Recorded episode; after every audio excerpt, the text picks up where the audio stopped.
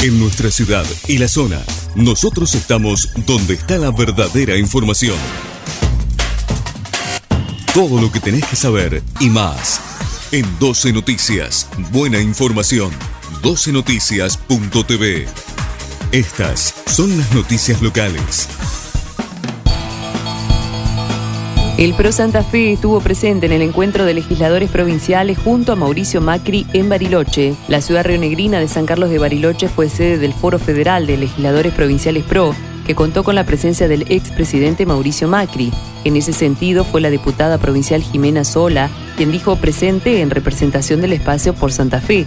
Como integrante del foro, Jimena Sola destacó el interés de Macri por la realidad política de cada una de las provincias y al respecto dijo, el mensaje fue que trabajemos unidos para ganar, pero que armemos también un plan de gobierno y nos preparemos porque este año se va a venir una ola amarilla importante y tenemos que estar a la altura de las circunstancias. Rosario, los consejos barriales continúan escuchando a vecinos y vecinas durante el verano. Durante este verano la Municipalidad de Rosario continúa con los consejos barriales, espacios donde tratar problemáticas específicas de diversas zonas de la ciudad.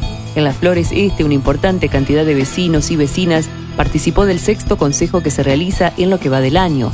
Así como durante la cuarentena por coronavirus, pudimos encontrar alternativas para no detener los espacios de encuentro. Con la ciudadanía, la agenda de consejos barriales no tiene pausa durante este verano y continuamos generando ámbitos de participación en todos los distritos de la ciudad, señaló sobre los consejos la subsecretaria de Vinculación Ciudadana, Laura Bartolazzi. San Lorenzo, más de 700 chicos participaron de la primera etapa de la colonia de vacaciones en el Polimunicipal. Con una gran fiesta en la que estuvo presente el intendente Leonardo Raimundo, finalizó la primera etapa de la colonia de vacaciones, con sede en el Polideportivo Municipal.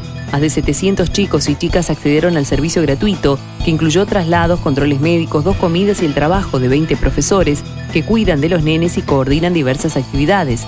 El martes ingresará la segunda tanda de niños que disfrutarán de las instalaciones del Poli hasta el 14 de febrero próximo. A partir de hoy lunes, el boleto educativo gratuito abre su inscripción para el ciclo 2023. A partir de hoy, lunes 23 de enero, el boleto educativo gratuito abre su inscripción para el ciclo 2023.